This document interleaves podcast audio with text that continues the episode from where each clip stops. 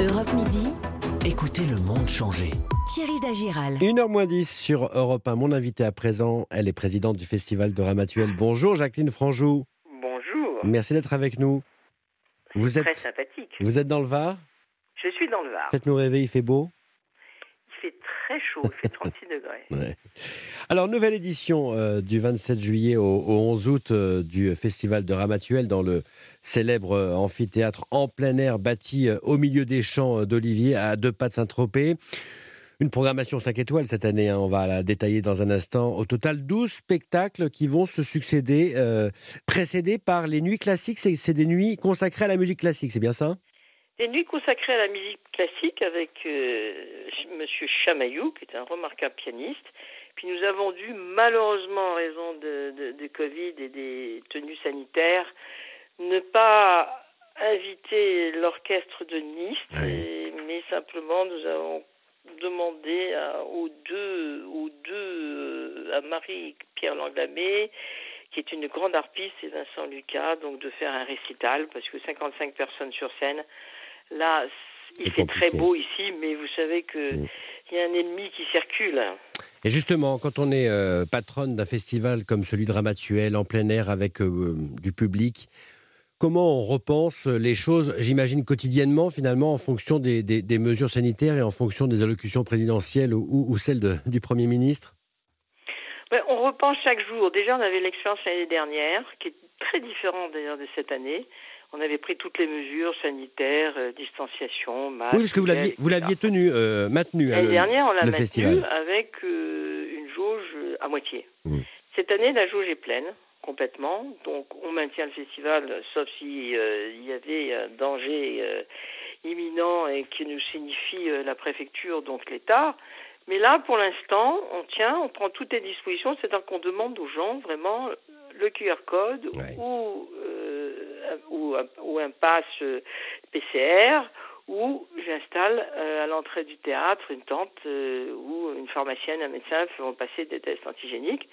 Mais je, je pense qu'il y a encore certainement 10 à 20% des gens qui n'ont pas encore réalisé que c'était absolument nécessaire si on devait aller au spectacle, au restaurant, etc. Puis comme vous le savez, il y a eu quelques petits problèmes dans quelques quelques établissements euh, tropéziens. Bien sûr. Donc voilà, donc prudence, le masque, le masque, le masque, le masque, l'antigel, c'est tout ce qu'on peut dire pour essayer de, de revivre euh, normalement. Pour vous, Donc, Jacqueline, euh, Jacqueline Franjou, ça veut dire quoi? Une organisation en plus? Ça veut dire un coût en plus également de contrôler ses passes, etc. Ben, ça veut dire une sécurité énorme.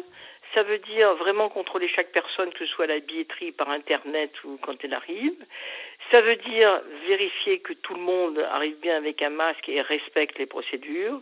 Donc ça demande de la sécurité supplémentaire, ça demande aussi de notre part des aménagements complémentaires comme on avait fait l'année dernière. Donc oui, ça représente euh, un coût, euh, je sais pas, qu'on peut évaluer euh, pour toute la durée. En fait, c'est qu'un- c'est 17 soirs hein, avec la musique classique. Pas qu'on peut évaluer à 20 ou 30 000 euros. C'est-à-dire que ce sont Ouais. des, des- des salaires euh, des gens qui vont exercer la sécurité. Et là-dessus, il n'y a pas d'aide? Il n'y a pas d'aide sur ce problème particulier. Euh, il y a de l'aide pour soutenir les festivals. Bien sûr. Je crois qu'ils ont été bien soutenus. Maintenant, c'est arrivé à toute vitesse, cette Mm. histoire-là. Donc, euh, n'y a pas d'aide particulière aujourd'hui. Mais nous, on l'a- on l'avait prévu quand même en disant on risque quand même. On nous annonçait éventuellement une quatrième vague. Eh ben, elle est là. Je ne sais pas si c'est une vague ou si c'est un point euh, particulier. Je n'en sais rien. Je ne suis pas médecin. Mais en tous les cas, euh, il, y a, il y a effectivement un très grand nombre de cas parce que je pense que la jeunesse qui était tellement euh, brimée se retrouve, fait la fête sans masque, sans masque, et c'est comme ça que ça arrive. hein. Jacqueline Franjou, c'est un festival, on le sait, de, de grande diversité. Il y a du classique, il y a du théâtre, il y a de l'humour, il y a de la musique française. Euh, et cette année, beaucoup d'artistes vous ont contacté directement parce qu'ils avaient envie de renouer avec la scène, de renouer avec le public. hein. La quasi-totalité des spectacles, des 17 spectacles qui se montent là, les artistes ont téléphoné pour demander alors, euh, vous faites le festival de Ramatuel, oui bien sûr, comme Ouais. Elmaleh, comme Souchon, comme. Violet, Ouais.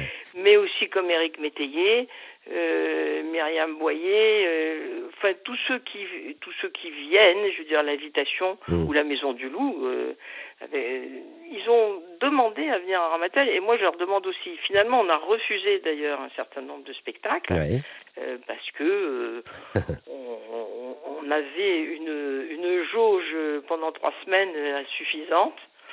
Mais on n'a pas perdu notre temps non plus, puisque on a fait deux autres choses rendre un hommage à Juliette Gréco.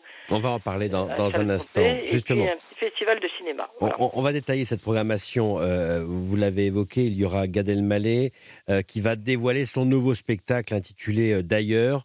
spectacle qui a été repoussé à plusieurs reprises en raison de la crise sanitaire. C'est un moment important, un premier spectacle à Ramatuel.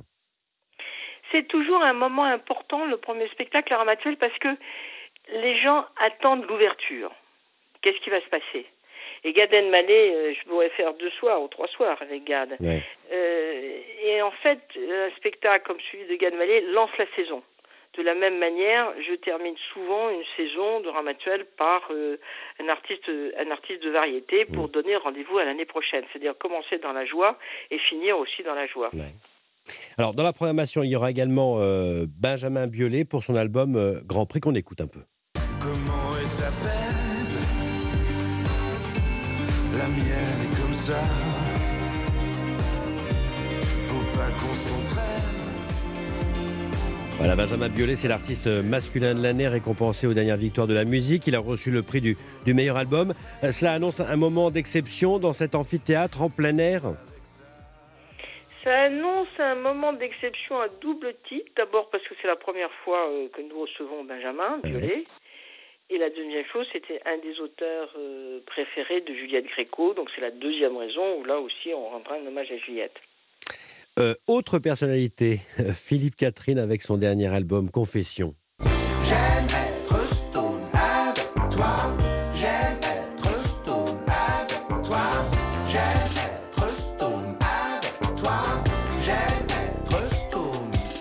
Philippe Catherine, euh, Jacqueline Franjou, c'est un style particulier. Euh, ces concerts annoncent souvent des événements inattendus, euh, parfois fantasques. Oui, il est fantasque, mais en fait, il, flirte avec tous les styles. Il passe de la bossa nova, très angoissée de ses débuts, au rock, à la musique électronique. Donc, il est, je dirais, à la fois iconoclaste et, très, et très moderne.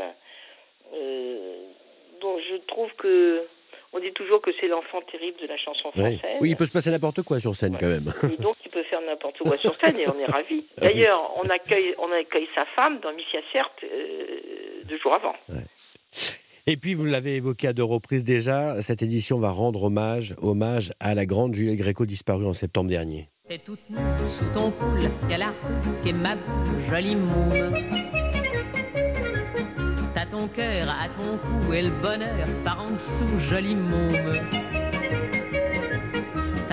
Jacqueline euh, Franjou, en 1985, il y a 39 ans déjà, elle crée l'événement, elle clôture euh, le festival de Ramatuel par un concert. C'était le premier festival de Ramatuel présenté à l'époque par Jean-Claude Brialy. Vous étiez euh, présente, vous, Jacqueline Franjou présente, oui, parce que j'étais élue à Ramatuel. C'est moi qui ai présenté au conseil municipal la construction de ce théâtre. Mmh. Donc euh, Juliette a clôturé effectivement le festival 1985. Huit jours après, elle m'a téléphoné. Nous nous ne connaissions pas. Elle m'a dit je voudrais venir habiter chez toi avec Gérard parce que il faut que je me terrain pour me construire une maison. Huit jours après, huit ans après, elle m'a téléphoné, elle m'a dit rends-moi un service, je voudrais que tu nous maries, ce que j'ai fait car j'étais officier d'état civil. Et puis, euh, il y a 30, 35 ans, 6 ans qui se sont écoulés comme ça. Et euh, elle est partie et a été, je crois, très heureuse ici parce que y a une particularité, c'est qu'elle a voulu que sa maison, la seule qu'elle ait fait construire d'ailleurs, soit construite par l'architecte du théâtre de Ramatuel, qui est Serge Mège, parce qu'elle disait ce théâtre est né de la terre et Gérard Philippe a dû déposer euh, une plume de son air d'archange. Donc voilà. Donc hommage bien sûr cette année à la grande, la grande Gréco avec une exposition, le festival de Ramatuel. On redonne les dates, c'est du 27 juillet jusqu'au 11 août et on peut réserver bien sûr par internet à l'adresse. Surtout à Saint-Tropez, surtout à Saint-Tropez, euh, place Jean d'Espa du 1er août au 12 septembre. Et réservation sur le site festivalderamatuel toutattaché.com. Merci infiniment Jacqueline Franjou, bon festival à vous, merci. Et passez un bon été, protégez-vous surtout. Merci à vous. On vous embrasse. Europe Midi. Thierry Dagiral. Allez, dans un instant, le journal de 13h, puis la France bouge. Je vous donne rendez-vous bien sûr ce soir à 18h. Bel après-midi à tous sur Europe 1.